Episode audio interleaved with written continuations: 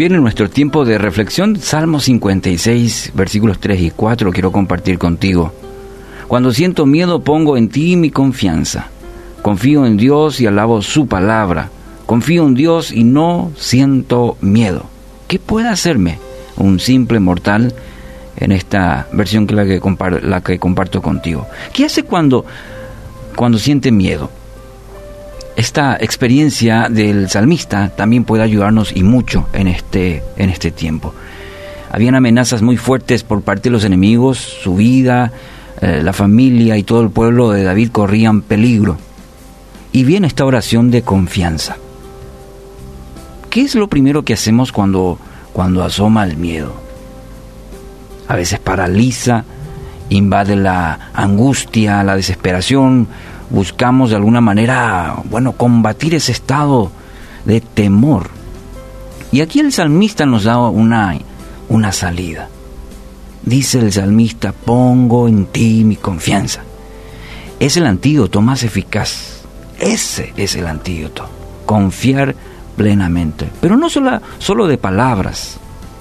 Hay que tener en cuenta que, esta, que esa situación está evaluando si realmente estamos depositando toda nuestra fe en Dios al que profesamos.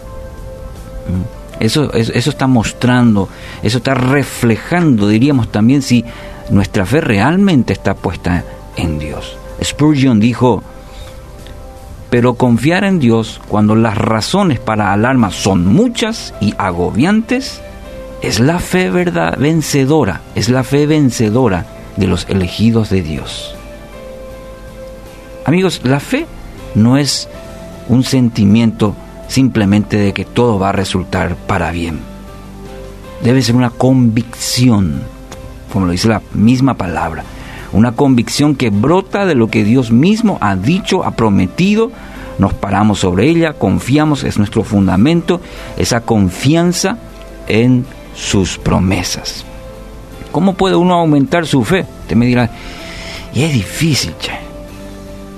¿Cómo uno puede aumentar su fe? Romanos 10, 17. La fe es por el oír y el oír por la palabra de Cristo. Note que esto es lo que, es, lo que aplica justamente el salmista al decir, confío en Dios y alabo su palabra, dice. Aquí está. Eh, si vale la expresión, la, receta. Ya eh, el apóstol Pablo también lo, lo, afirma, lo confirma también el salmista al, al experimentar él en su propia vida. Dice, confío en Dios y al confiar a Dios proclamo esa palabra alabando su nombre. Él está declarando, él está manifestando la palabra de Dios, porque estas palabras son promesas seguras para cada uno de sus hijos. Las mismas palabras de Dios para Josué, por ejemplo, quiero tomarlo hoy y de parte de Dios dar para tu vida. Nadie te podrá hacer frente en todos los días de tu vida. Estaré contigo, no te dejaré ni te desampararé. Josué capítulo 1, versículo 5. Esta promesa, tómela hoy.